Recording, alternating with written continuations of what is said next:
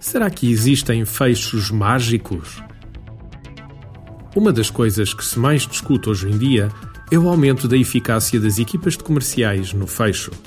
Se procurarmos na internet, no google.com, por Closing Techniques, irão encontrar páginas com quase 300 ou 400 técnicas de fecho. Ela é técnica do cachorrinho, ele é técnica da borboleta, enfim, existem técnicas para todas as situações. A questão que se coloca é se de facto existem técnicas mágicas de fecho. Será que podemos utilizar uma dessas estratégias e fechar um negócio na hora?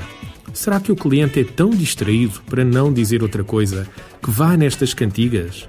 Não digo que não existam formas de influenciar o fecho. Nos nossos cursos, ensinamos a componente mais psicológica da venda, que é muitas vezes esquecida nos cursos de vendas tradicionais. Existem formas estudadas de abordagem aos clientes que permitem que eles se relacionem mais facilmente com o comercial.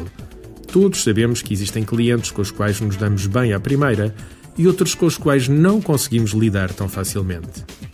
Será que nos dias que correm me posso dar ao luxo de ignorar aqueles com os quais tenho dificuldades em lidar? Claro que não. É importante que os comerciais tenham a capacidade para se adaptar à pessoa que tenham à sua frente e conseguir criar empatia com qualquer tipo de cliente.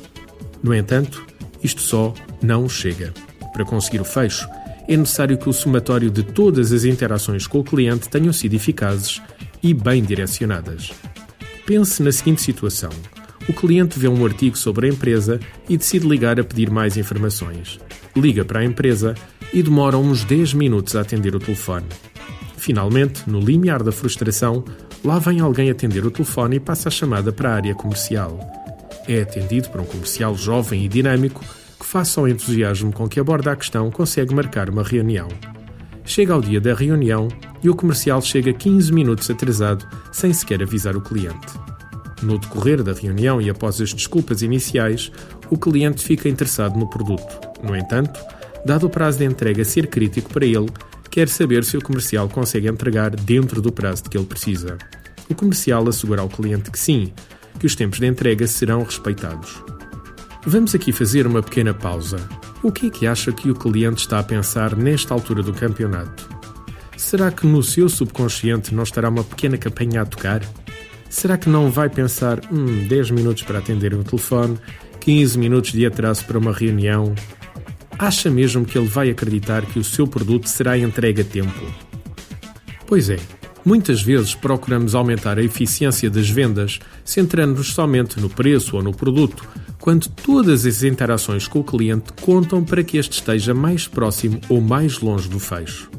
Analise os seus processos comerciais e tente ver, ouvir e sentir aquilo que os seus clientes sentem quando lidam consigo. Será que a sua empresa está a transmitir uma imagem de confiança e profissionalismo em todo o processo?